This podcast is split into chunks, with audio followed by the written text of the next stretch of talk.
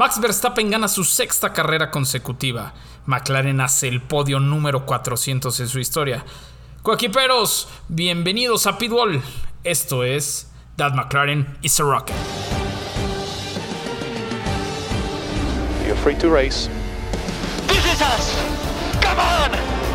Vamos! Ay, ay, ay! Hey! We've got another podium. Stop inventing. And B1! Yes, sir! Jacko, you have won Monaco! Vamos! My first race winning Formula One and with Ferrari. Thanks Verstappen, you are world champion, we are world champions.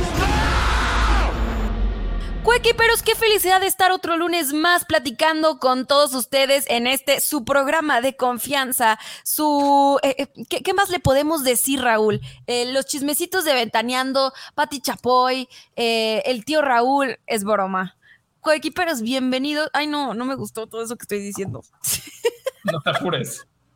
No te apures, no te apures. A ver, empezamos en 3, 2, 1. Cuequiperos, bienvenidos otro lunes más platicando con nosotros acerca de esto que más nos gusta, que es la Fórmula 1. Raúl, ¿cómo estás? Muy bien, Regina. La verdad es que estoy muy contento por dos cosas. Estoy muy contento de que sea lunes otra vez y tengamos programa de Pitbull. Y estoy muy contento de que estás de regreso. Sí, yo también estoy súper contenta. Gracias a todos los coequiperos por ahí que me escribieron y que les platiqué lo que pasó. Este, mi nona se puso malita, pero ya está muchísimo mejor.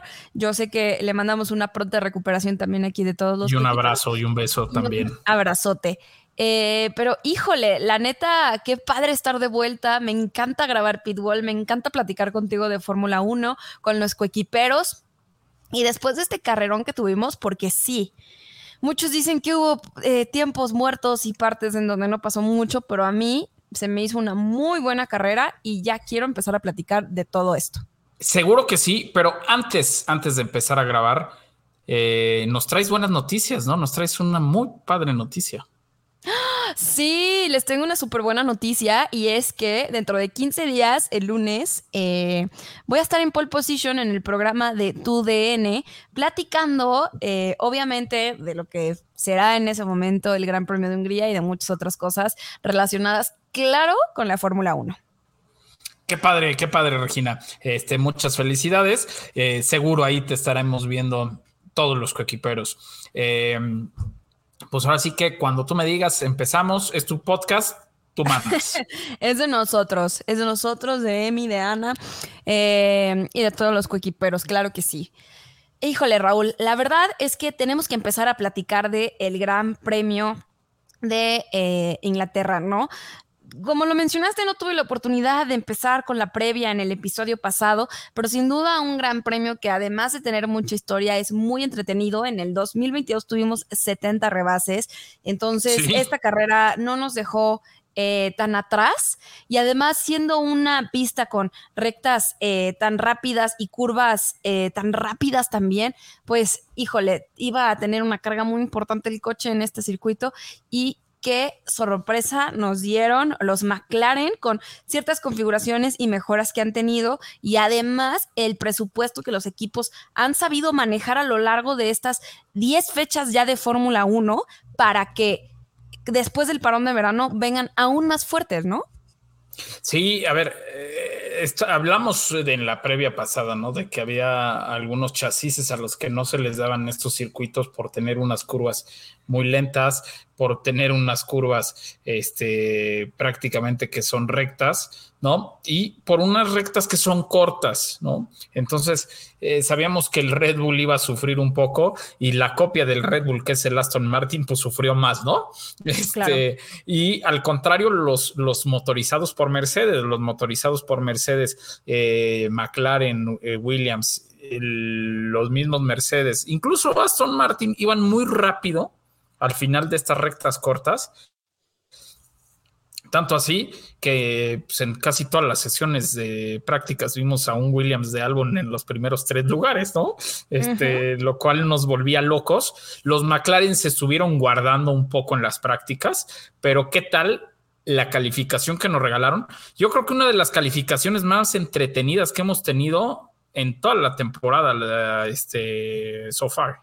Sin duda, o sea, la neta, híjole, yo creo que e, el, poco tiempo que estaban teniendo la, la posibilidad de, de, una pista más húmeda y con lluvia y al mismo tiempo eh, los buenos tiempos que estaban haciendo todos, híjole, una locura. Sí, sí aparte también te voy a decir una cosa. Eh, si bien, si bien es un circuito muy divertido para manejar, también es muy técnico, ¿no? Entonces, cuando la pista estaba mojada, estábamos viendo, aparte de los coches que pues, evidentemente son, son las competencias, los pilotos, ¿no? Nos, nos, regalaron grandes vueltas. Por ahí tuvimos este, una, una vuelta de locos, casi con tiempos de seco, de, de Luis Hamilton y de Fernando Alonso, ¿no? De, que después salió Max y en una vuelta les bajó casi un segundo, ¿no? Pero tuvimos grandes momentos todo el fin de semana. Eh, oye, también una, una carrera, una pista donde Red Bull empata un récord, eh, si bien no en el mismo año, pero de, carreras consecutivas ganadas, 11 carreras consecutivas ganadas. No, eh. Lo, sí, es muchísimo. Si ganan ahora en Hungría, tendrán 12 carreras ganadas consecutivas, 11 en el mismo año pero eso hará que se convierta prácticamente en el coche eh, pues más ganador, ¿no? En la historia. Y se puede convertir en el, más dominante en la historia de la Fórmula 1, este RB19, Regina. Claro. Híjole, la neta, yo creo que el trabajo que está haciendo Red Bull detrás es un trabajo súper impresionante. Y aquí lo preocupante es cómo uno de sus pilotos tiene tan buenos resultados y el otro no. Y que por favor no me digan, es que tiene mejor coche, es que Red Bull no Es que cuando dicen que tiene mejor coche. Porque, no, o sea, es ponerse, es ponerse el pie solitos, estás totalmente de acuerdo. Porque sí, sí, hunden más tienen a Checo, el mejor coche de la temporada. Y sí, Max Verstappen es un fuera de serie y está logrando cosas increíbles, pero estamos hablando, justo como lo estás mencionando, del mejor monoplaza actual, que además es el mejor coche para adaptarse a las diferentes características de los circuitos. Sí, que aunque en este les costó trabajo, de todos modos, o sea, es que es impresionante. Hay un, hay un, una gráfica de F1 Addict donde pues ponen los coches en parejo de Lando Norris y de Max Verstappen en la vuelta de la pole position, en la, en la última vuelta de la quali. Y es impresionante, impresionante cómo en algún momento va el McLaren adelante y en, en las curvas rápidas, que es donde el Red Bull va volando, le puede sacar hasta dos décimas en una sola curva, Regina. Es impresionante la velocidad del Red Bull.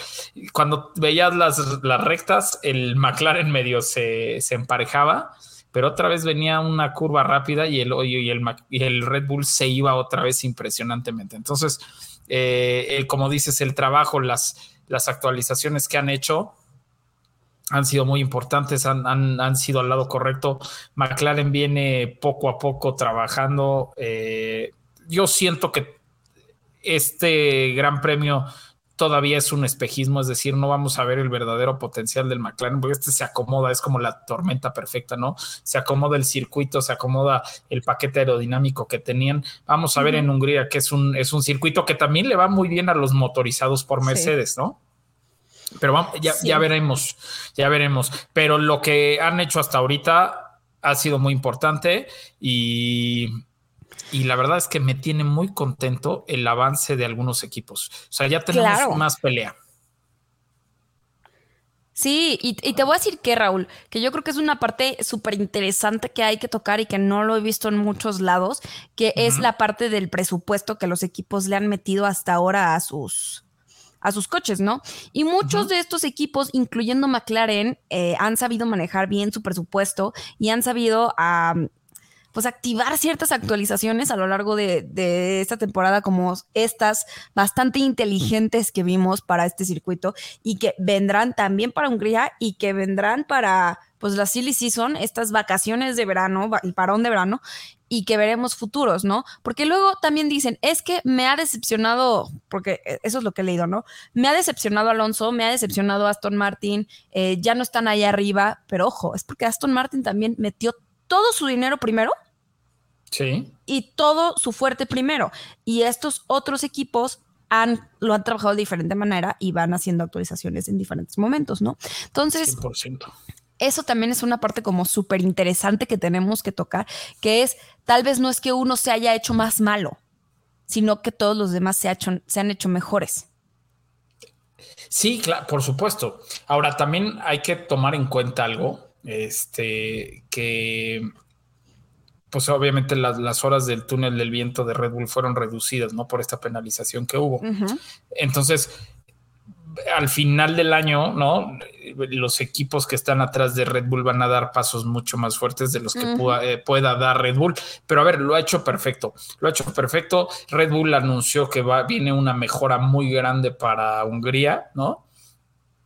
Entonces, pues ahí se están defendiendo, ¿no? Unos atacan, otros este, cambian el alerón. Eh, muy interesante lo que hizo Mercedes con el alerón delantero, ¿no? Que lo toman, este, lo agarran de la nariz, pero de la parte más baja. Entonces, vamos, muy interesante esta carrera, ¿no? Este, de los equipos fuera de las pistas por mejorar su chasis, por mejorar su auto y Los y suelos. Los suelos, este, claro. O sea, han hecho, híjole, muy buenas actualizaciones y que las han sabido manejar cuándo y dónde no. Y Silverstone, híjole, Claro. la verdad es que es un lugar bastante bueno para probar con tanta carga que tienen los coches eh, este tipo de actualizaciones y vemos mejoras con Williams, con McLaren, que McLaren para mí fue lo más espectacular de este fin de semana Sí. porque para mí, en lo personal y como veía la situación, pensé que iba a tomar todavía un poquito más de tiempo. Eh, pero ojo, tú bien lo mencionaste. Es, es Silverstone, es Hungría, sabemos quiénes son los máximos ganadores de estos dos grandes premios, que básicamente Es-. Hamilton. Sí. Entonces, por eso. eh, Oye, y este, y este circuito se da a Mercedes, se da Sí. a estos motores, a estas cualidades que tiene este monoplaza, pero contamos con el factor que actualmente el coche que mejor se desarrolla en las características de todos los circuitos, pues es el, el. Es el Red Bull. Ahora, que mira, te, te voy a decir una cosa. Yo aquí dije, bueno, ap- apuesto a que Hamilton se sube al podio, ¿no? Se subió. Eh, es que sabes qué? que los que los, por ejemplo, esta vez los McLaren no tuvieron tanta carga aerodinámica, tuvieron más carga mecánica, eso les funcionó mucho. Y en. Hungría va a ser algo parecido. El tema es que el Red Bull no, no va tan bien con esa configuración. Pero bueno, eh, dejando un poco al lado, eh, y ya sé que no estamos hablando de la previa de Hungría, más bien ahorita vamos a ver las opiniones del Gran Premio de Gran Bretaña. Ya pero tendremos programa para eso. ya tendremos programa para eso, pero desde hoy les puedo decir que Mercedes, cuidado. O sea, Híjole, el año neta, pasado, Motoristas Mercedes, ¿no? En general. en general, en general, pero Mercedes, en- no, el equipo, cuidado, porque el año pasado George Russell hizo una pole position en Hungría cuando nadie creía en los Mercedes. O sea, el, el Mercedes del año pasado era una basura. Sí, sí, era. hicieron pole position en Hungría. Así es que, ojo, cuidado. Este está muy cañón. Y aparte es un circuito que no se le da a Red Bull. Es un circuito que, eh, viendo el, el dominio que tuvo eh, Sebastian Vettel y el que ha tenido Max Verstappen, solamente la han ganado en tres ocasiones. ¿eh? Entonces, Pues sí, pero mismo tema Silverstone, ¿me explico? Sí, no, bueno, sí, sí, sí, totalmente de acuerdo, totalmente de acuerdo. Pero O sea, ahorita estamos simplemente hablando- estamos viendo el fenómeno eh, de Max Verstappen con ese Red Bull, ¿no? Porque si tienes la combinación de las dos cosas, pues es lo que hemos visto con, con Max, porque también muchas veces escucho, es que, ay, otra vez ver a Max campeón. Bueno, a ver, la verdad es que, o sea, antes de eso era Hamilton. No, pero Hamilton un fenómeno.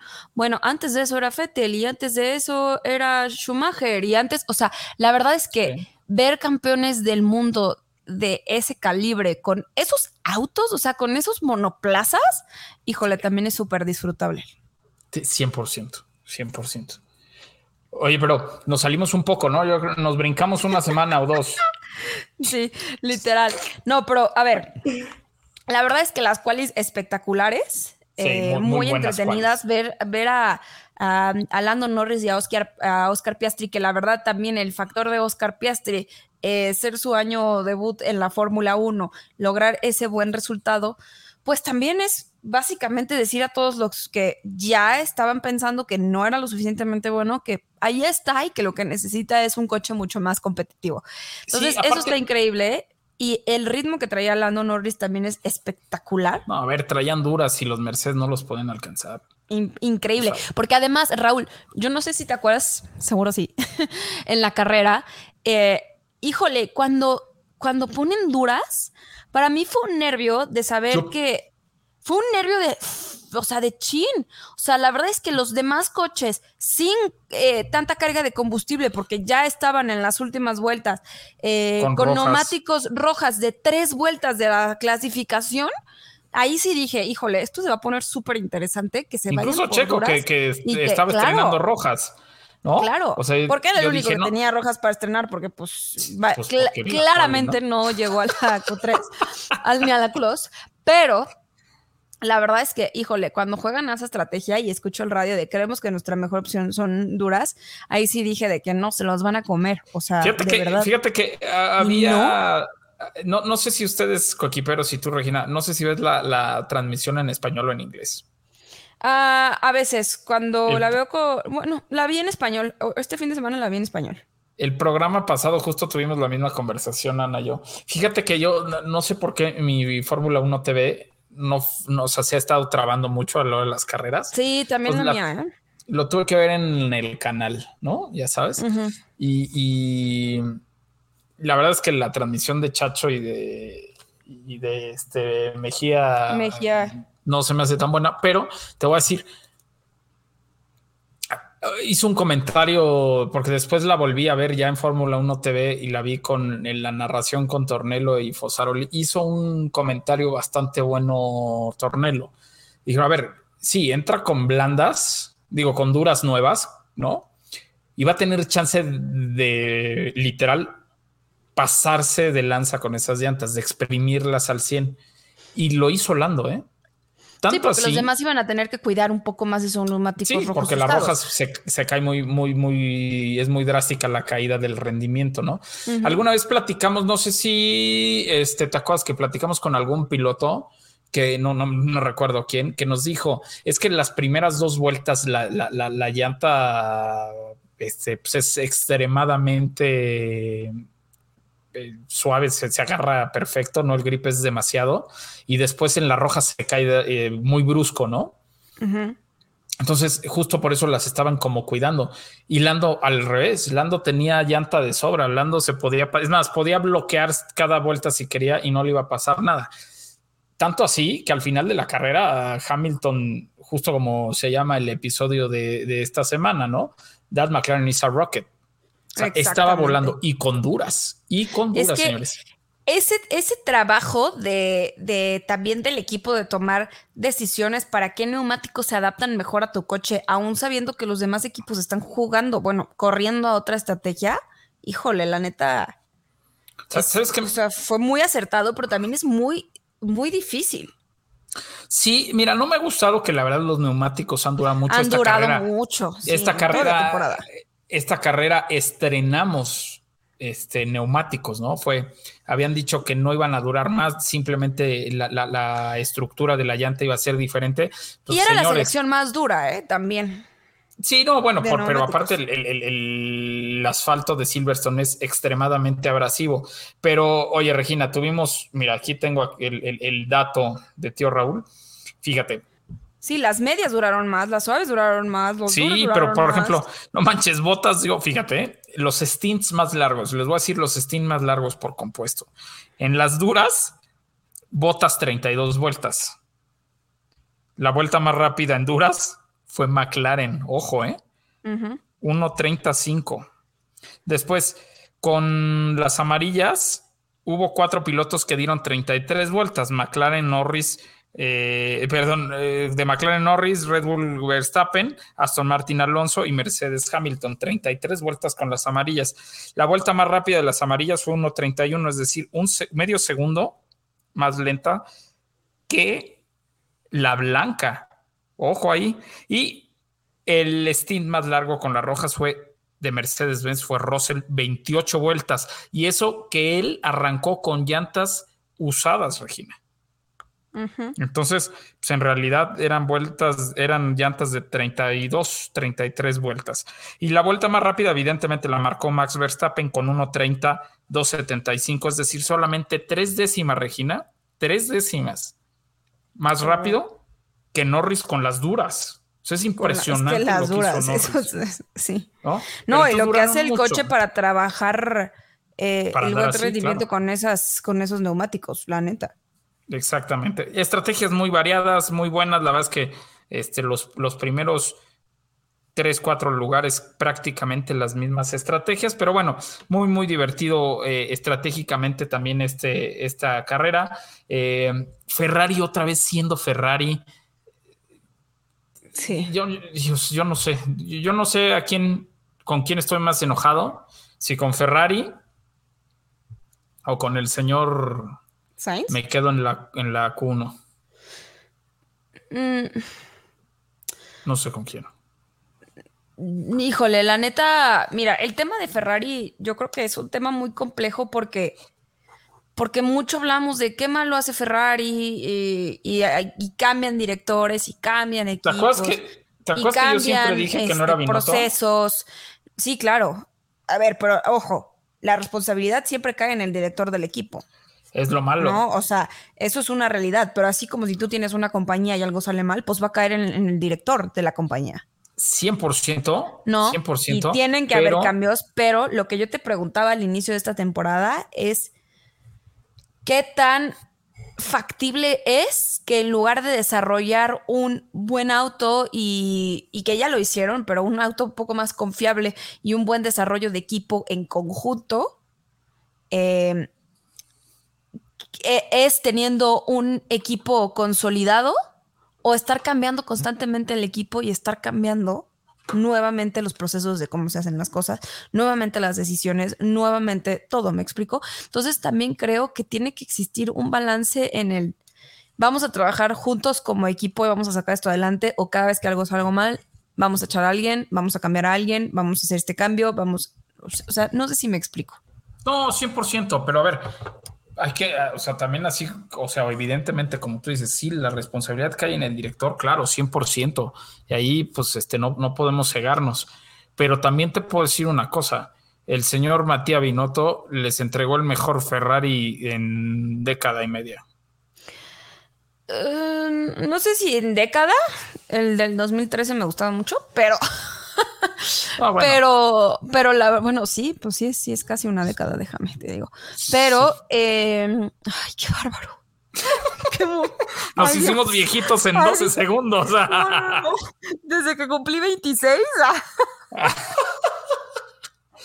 Ya, yo qué ya voy a bárbaro. cumplir 40. Imagínate, te hablan que a los 16 yo ya vivía y moría por Alonso.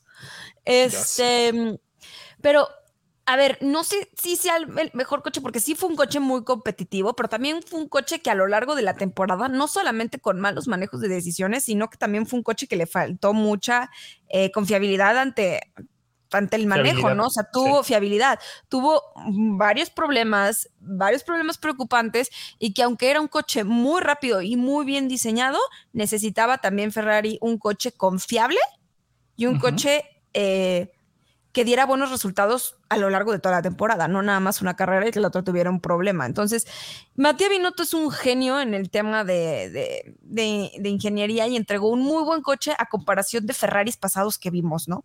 Pero Sí.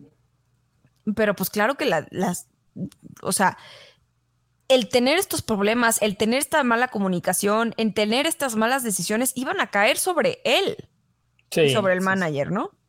Sí, sí. Este, ahora, hacen este cambio, empiezan a remodelar nuevamente el equipo de Ferrari. Y mi pregunta, Raúl, es, ¿cuántas veces se tiene que, hacer estos cambios? ¿Se tiene que remodelar todo un equipo y reestructurarlo?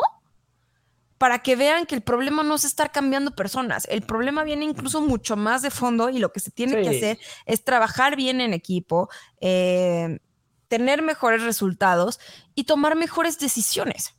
Sí, 100%. A ver, también hay que decirlo. Ferrari no es como que hay, digo, es el equipo más ganador en la, en la Fórmula 1, es el eh, históricamente el que más ha ganado campeonatos, pero también ha sido muy pausado. Es decir, si quitamos a Michael Schumacher, ¿no? Que este, a principios de los 2000 lo ganó todo. Después, pa- hacia acá, pues nada más tenemos a Kimi Raikkonen de, de campeón en 2007. 2008 que está muy olvidado, pero fueron campeones de constructores en 2008. Ujú.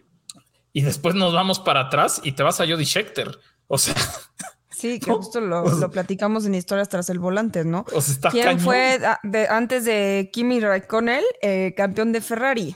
Un sudafricano en los noventas. Sí, digo, sí, si quitas a. No, en los. en A, los- a Michael Schumacher, ¿no? Ajá, o sea, sí, tenemos que. Sí. Entonces te, vas a 1979 a, a, a- a Ay, Jody sí, Scheckter. Entonces, 79, ¿verdad? Yo, Sí, más, yo lo pinté en los noventas, imagínate. sí, entonces está cañón. Pero bueno, eh, Ahora, también es como desameritar mucho que, que tuvieron muchos campeonatos del mundo, ¿no? sí, no. Este, o sea, la O neta. sea, no, no, por eso dije es el equipo más ganador, pero pues este han sido pausadón. Pero yo digo que mejor hay que platicar del premio de Gran Bretaña. No sé qué dices tú. Seguimos, ¿verdad? Y Estamos de la en todo estamos en menos en- 1979 con Jody. Oigan, No, o sea, a es, ver. Que, es que no entienden los coequiperos a veces que nos, o sea, así nosotros podemos Nos estar platicando de cualquier cosa, de cualquier cosa y de repente, pum, ¿te acuerdas que no sé qué? Así somos Regina y yo. Sí. Pero, eh, bueno, gran premio de Gran. Ahora sí, después de 25 minutos de programa, ahora sí vamos a, empezar a hablar de lo que venimos a hablar. Después de un 80%, más del 80% de probabilidad de que tuviéramos un safety car, eh, se presenta en la carrera, primero con un virtual safety car Pero bastante espérame, raro que pero espérame, primero hay que, antes de eso hay que ¿Me estoy platicar todavía adelantando más? de la fabulosa, magnífica, casi perfecta, este, y bellísima arrancada de mi pollo Lando Lando Norris. Norris.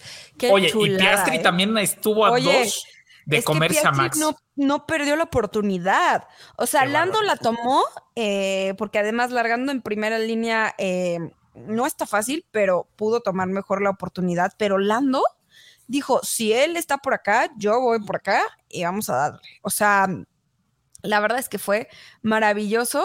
La gente, cómo se escuchaba a través de la No, no, no, televisión. Pele y bueno, ver a Lando Norris italianos. esos segundos Sí. La fueron verdad cuatro fue vueltitas fue que, precioso. que se las agradezco. Aparte, te voy a decir algo, ¿eh?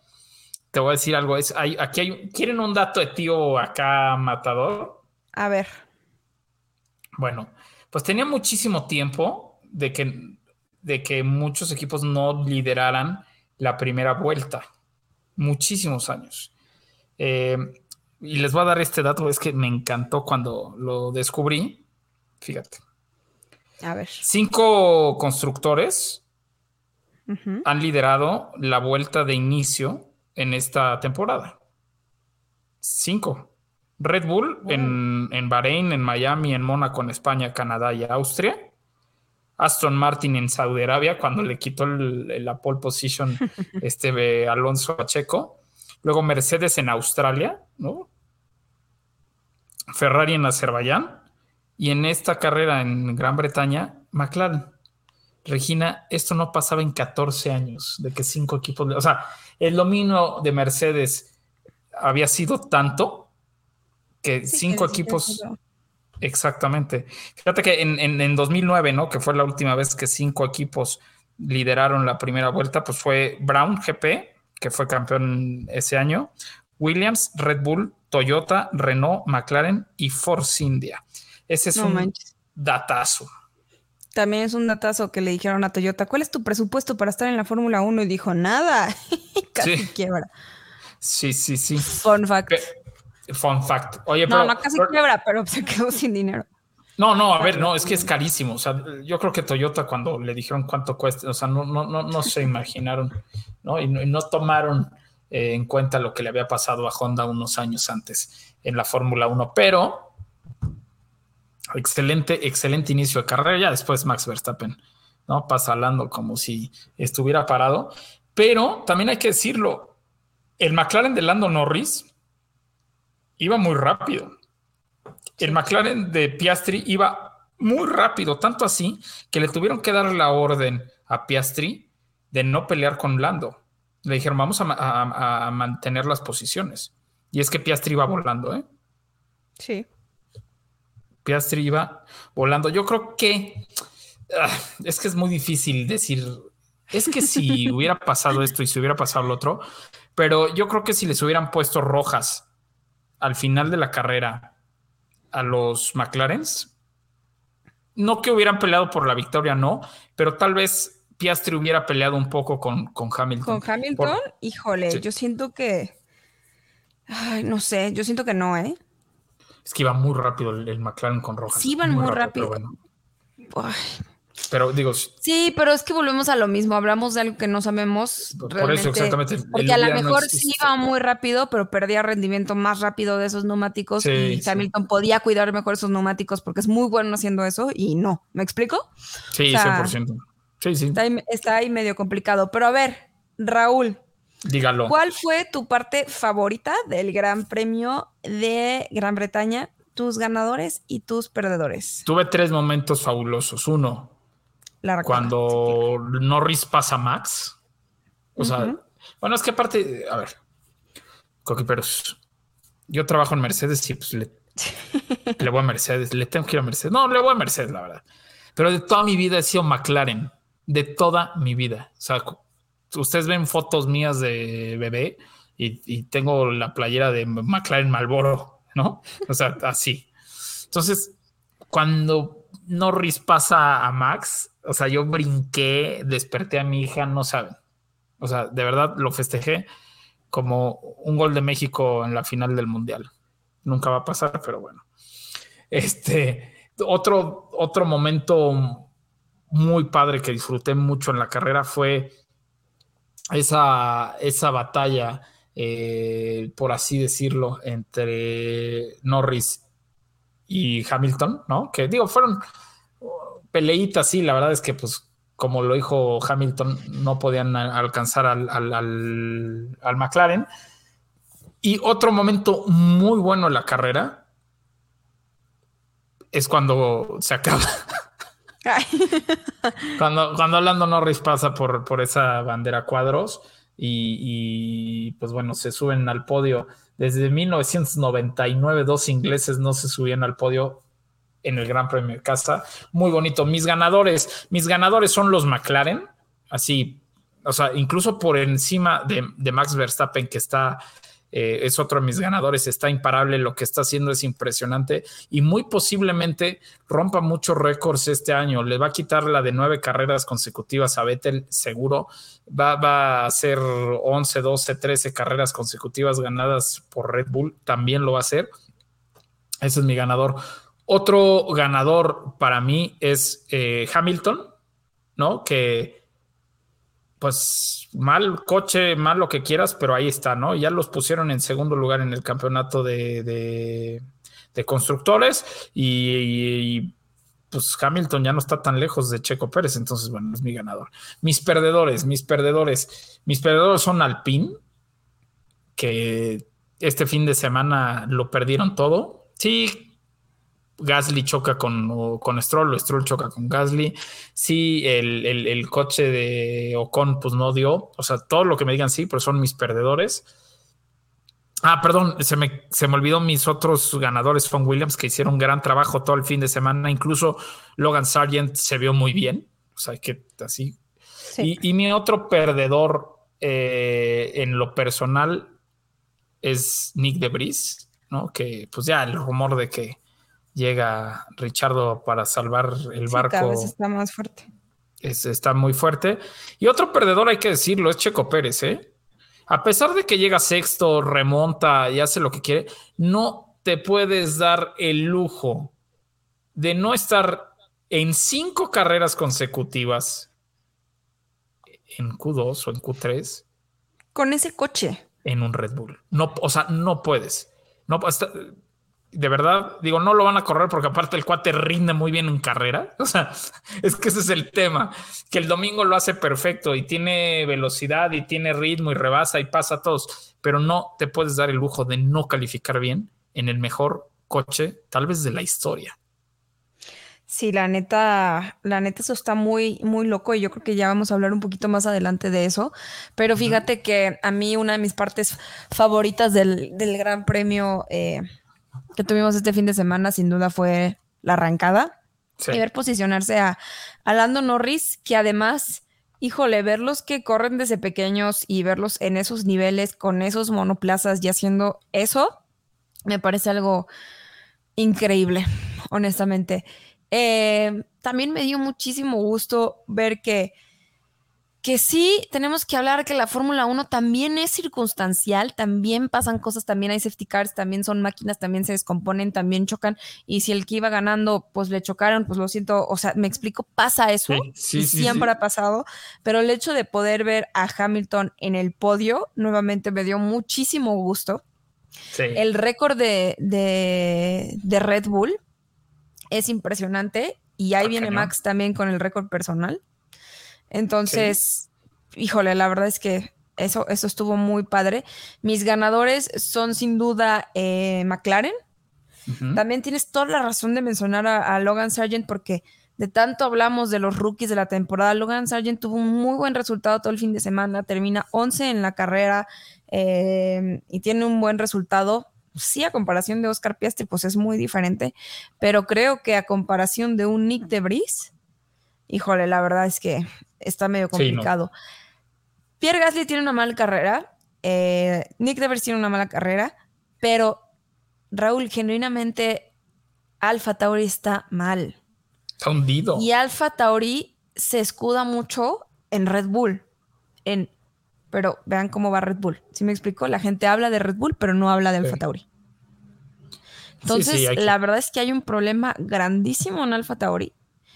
Y, y no manches, tuve la oportunidad justo de platicar con el manager de Alfa Tauri en, en Montreal. En Canadá, sí. Este, saludo. Oye, justo Me te iba a decir porque te, te voy a decir porque ya me han dicho que, que, que le han enviado los programas de Pitbull eh, para que los escuchen. No, no, no. Además habla perfecto español. ¿eh? El O español. sea, sí, claro, pues él estuvo en, él estuvo en España mucho tiempo. O sea, es, es, es- es un tipazo de verdad. Y la verdad es que, o sea, se habla de que está pasando una mala etapa Alfa Tauri y que se tiene que hacer algo.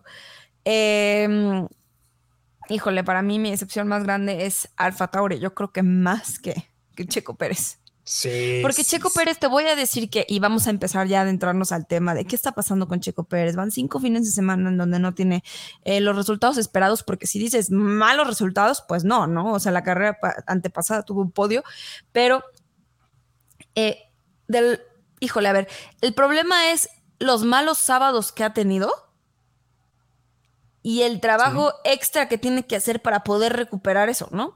Es que eh, justo. poder justo. hacer esa, poder re- recuperar esas posiciones y luego queda como, wow, remontó una carrerota, ¿no? Pero pues en realidad ver, es que con ese coche nunca debió de haber estado. Horner se lo dice al final de la carrera en el radio. Le dice, good recovery, ¿no? Pero le dice, güey, si hubieras calificado bien el sábado, estaríamos hablando de un podio o un segundo lugar. O sea, Sí, la neta eh, está, eso es lo que está, lo que no está bien, ¿no? Porque en la carrera hace buenos trabajos, defiende muy bien, adelanta elegantemente, no sé cómo explicarlo, pero lo hace muy bien. Eh, Tiene buenas remontadas, buenos rendimientos, pero son situaciones en las que no se debió de haber presentado desde el principio. Y muchas personas, por ejemplo, este fin de semana dicen, es que fue circunstancial porque votas y este, el- la, la cual, y bueno, a ver, todos salieron haciendo su vuelta rápida. Checo fue quien se esperó para la segunda vuelta hacer su es que dicen, es que dicen, es que estuvo mucho tiempo parado. A ver, también Albon. Albon salió 24 No, yo creo que aquí el tema, ajá, que exactamente. Ajá, O sea, yo creo que el tema no fue de cuánto tiempo estuvo parado. El, el tema fue que todos marcaron su tiempo rápido en cuanto pudieron y él marcó su, quería marcar ese tiempo más rápido en la segunda vuelta. Y, y a ver, Ok, y- y entiendo también es dice- circunstancial. Si no hubiera pasado eso, a lo mejor hubiera podido marcar un mejor tiempo. Sí. Pero, pues no. O sea, Mira, a ver, te, voy a decir una cosa. Eh, El, el- los viernes, el viernes en, en las prácticas libres, eh, yo lo vi muy cómodo con la configuración inicial del coche. evidentemente el frío, la temperatura, que la lluvia, que esto, pues evidentemente va cambiando la configuración del coche y no se pudo, no se pudo adaptar al coche, ¿no? Por lo que dice él, el viento me mueve el coche, eh, la temperatura de las llantas, siempre le ha costado trabajo poner en temperatura las llantas en este y en todos los coches. O sea, no, no hay que defender lo indefendible, la verdad. Otra. Es que las mejoras están hechas para Max Verstappen. Pues sí, pero si sabes muy bien tu puesto y sabes que tu trabajo es manejar el Red Bull, pues, pues, le pones tantito empeño en, agarrarle la onda a tu coche. Sea tantito empeño, yo creo que el empeño lo tiene que poner suficientemente porque además estamos hablando de un contrato y de dinero y de futuro, ¿no? Yo creo que el tema no es el empeño, el tema es, había mejorado, no, chicos, no es el mejor piloto al que le va los sábados, pero había mejorado y tiene que agarrar esas áreas de oportunidad, mejorar y tener buenos resultados el sábado, porque las veces que tiene buenos resultados en las clasificaciones, tiene grandes resultados en las carreras. Claro, exacto, exacto. Es que, y, te, doy, te doy 100% la razón. O sea, pero, pero yo lo que no puedo, de verdad, es que lo, lo, lo excusen y lo defiendan. No, o sea, pues a ver, simplemente está haciendo mal las cosas los sábados, porque los domingos es uno de los mejores pilotos y nos queda claro, porque cuántas carreras ha arrancado del fondo, ¿no? Y, llega al podio como en Austria o, llega al sexto lugar en una pista muy difícil como, como lo es Silverstone. Pero teniendo el coche más rápido, como tú lo dijiste al principio del programa, es el que mejor se adapta a todos los circuitos del calendario. ¿Por qué? Porque es el más rápido. ¿Por qué? Porque sabemos que Adrian Nui es un genio y puede ver literal las corrientes de aire y el cuate arma aerodinámicamente los coches más ganadores y más dominantes en muchas ocasiones. Sí. Entonces, no te puedes dar el lujo de teniendo el mejor coche, tener el mismo número de apariciones en Q3 que Albon en un Williams y teniendo una aparición menos en Q3 que Nico Hulkenberg en un Haas. ¿No? Y, y, lo peor de todo es que en varias ocasiones, en varias ocasiones, coches muy malos como Alfa Romeo, como un Alpine, como un Haas o como un Williams, digo que eh, la excepción en esta pista fue Williams, constantemente estén calificando mejor que el mejor coche. A ver, ojo con lo que voy a decir, porque neta, este Red Bull RB19 puede ser el mejor coche en la historia de la Fórmula 1. O sea, está a nada de convertirse en el, en el coche con más carreras ganadas consecutivas y está, pues literal, a cuatro carreras, bueno, no, perdón, seis carreras de convertirse en el coche más dominante en la historia de la Fórmula 1. O sea, está muy cañón. Y si me apuran tantito, se puede llevar todas las carreras este año, no, no Max, o sea, Checo y Max, pero se las pueden llevar todas, absolutamente todas, porque aparte es un coche que no falla. Sí no se puede permitir eso, Checo Pérez. Perdón, yo sí estoy enojado, no sé tú. Mira, la neta, yo creo que, o sea, vuelvo a decir lo mismo, creo que durante la carrera tiene un gran desempeño, es muy bueno, tiene cualidades increíbles que muchos otros pilotos no tienen y que por eso está ahí. Además, por eso está en, en Red Bull, sigue en la Fórmula 1, es un piloto muy experimentado simplemente tiene que agarrar esas áreas de oportunidad para mejorar los sábados, porque además hemos visto que cuando le va bien en los sábados tiene oportunidades incluso de tener primeros lugares, como ya tuvo dos esta temporada. Entonces, yo creo que va más en el tema de hay que mejorar en esta parte para obtener estos resultados, porque dentro de la carrera sí es muy bueno, sí tiene y retoma muchas posiciones, eh, sí tiene buenos lugares, eh, sí, el mejor, a lo mejor no fue esta carrera, a lo mejor no fue Mónaco, pero pues también vemos increíbles remontadas como la de la carrera antepasada y logró un podio, ¿no? Sin embargo, para mí el hecho de que tenga que pasar por estas circunstancias, ya es que hay un foco rojo, porque no debió de haber estado ahí desde el principio, pero, pues bueno, o sea, yo creo que eso lo trabajará él, el equipo, y tienen que trabajarlo ya. Es que, ¿sabes qué? Yo Por el pienso. futuro de Checo, además. Sí, y es, y es 100% mi opinión, Regina. O sea, Checo Pérez tiene la obligación en todas y cada una de las carreras esta temporada por el coche que traen de calificar top 5 en todas. O sea, no, no, no le pidamos poles porque sabemos que es más bien un, un carrerista, no tanto un piloto a, a, una vuelta. No le pidamos eso, pero no se puede dar el lujo de no estar calificando a Q2 y mucho menos a Q3. Uh -huh. Sí, claro. Pero, pero bueno, es mi humilde opinión, ¿no? De, de, de un de un fan más que ve la Fórmula 1. Pero bueno, este no, me, me, van a matar. No, no, no sabes, ya me odian, ya me odian. Así tengo un grupo no, donde ya cada vez que pongo algo o sea, checo, yo siento que no, pero yo siento que, híjole, así como, como decimos estas partes que a veces son difíciles de decir, pero que son reales, también uh -huh. hay que entender que, que llevamos viendo muchos años correr a Checo, que sabemos cuáles son sus cualidades, que sabemos lo bueno que es, que sabemos lo que puede lograr y que sabemos que lo queremos seguir viendo ahí. Y sí. para eso se necesita del otro, ¿me explico? Claro, claro.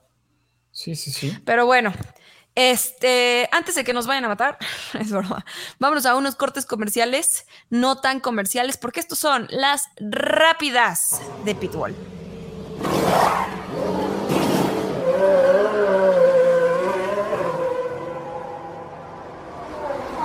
Y bueno, cuequiperos, y es que en la novena fecha de NASCAR, a una carrera en la que no se pudo eh, terminar por la intensa lluvia que tuvimos, Daniel Suárez se lleva el segundo lugar en el Atlanta Motor Speedway. Gran orgullo mexicano.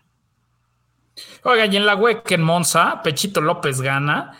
Y Toyota privó a Ferrari de la victoria en casa en el Campeonato del Mundo de Resistencia, donde Mike Conwell y José María Pechito López y Kamui Kobayashi lograron su tercer victoria del 2023. Y siguiendo esta temática de WEC, tuvimos también una representación mexicana y es que Memo Rojas corrió el fin de semana en Monza con Alpine. Así que más orgullo mexicano. Estas fueron las rápidas de Pitbull.